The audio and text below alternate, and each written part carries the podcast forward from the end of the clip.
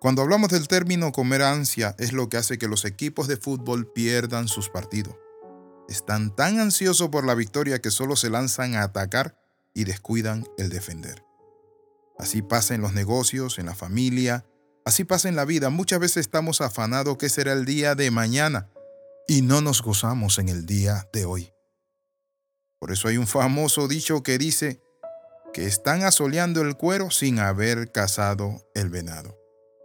Así como hay un colesterol malo, tenemos que saber que también hay un colesterol bueno.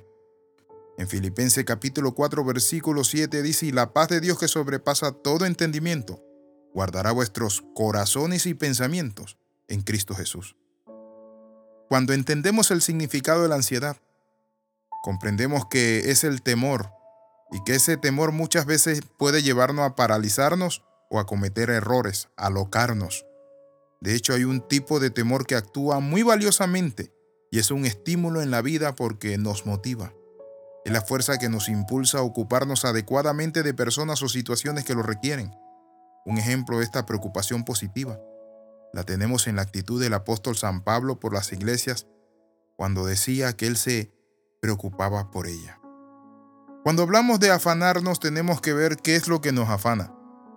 Muchas veces nos afana la educación de nuestros hijos, las deudas, los compromisos financieros, lo que será el día de mañana, las situaciones adversas, los problemas familiares.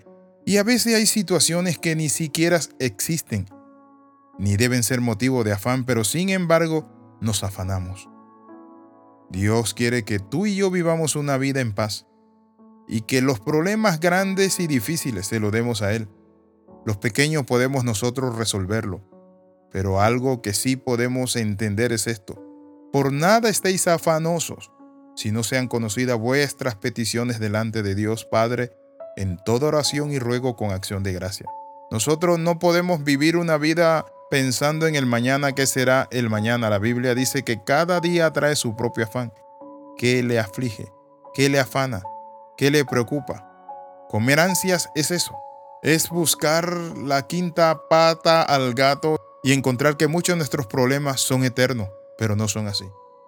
La Biblia dice que en la noche será el lloro, mas a la mañana vendrá la alegría.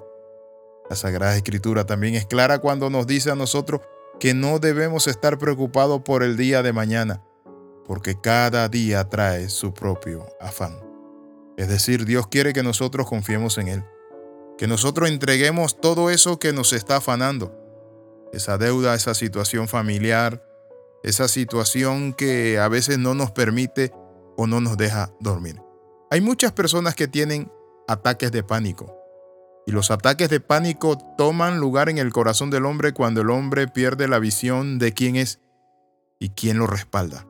Cuando el hombre pierde la paz de Dios, cuando pierde la visión de las escrituras, cuando el hombre comienza a ver las circunstancias, los enemigos, los adversarios, los no se puede, los imposible, los problemas, las crisis, es allí donde nosotros necesitamos poner nuestra confianza en el Señor. Por eso la palabra dice que los que confían en Jehová son como el monte de Sión que no se mueve sino que permanece para siempre. La confianza en Dios nos hace inamovibles. La confianza en Dios nos da esa frecuente fortaleza. A diario viene esa paz de Dios a nuestros corazones. Es importante que nosotros tengamos la fe como firme ancla de nuestra alma. ¿Qué significa esto de tener la fe? La fe es la certeza de lo que se espera, la convicción de lo que no se ve. En la ansiedad esperamos tragedia, dolor, miseria, pero en la fe esperamos respuesta de Dios, milagros, obras, acciones, prodigios, maravillas, señales, provisión, salud, un toque sanador. Y la Biblia dice que los que confían en el Señor no serán avergonzados. Quiero invitarle a orar en esta hora, a renunciar a la ansiedad y decidirse tomar la paz de Dios que sobrepasa todo entendimiento.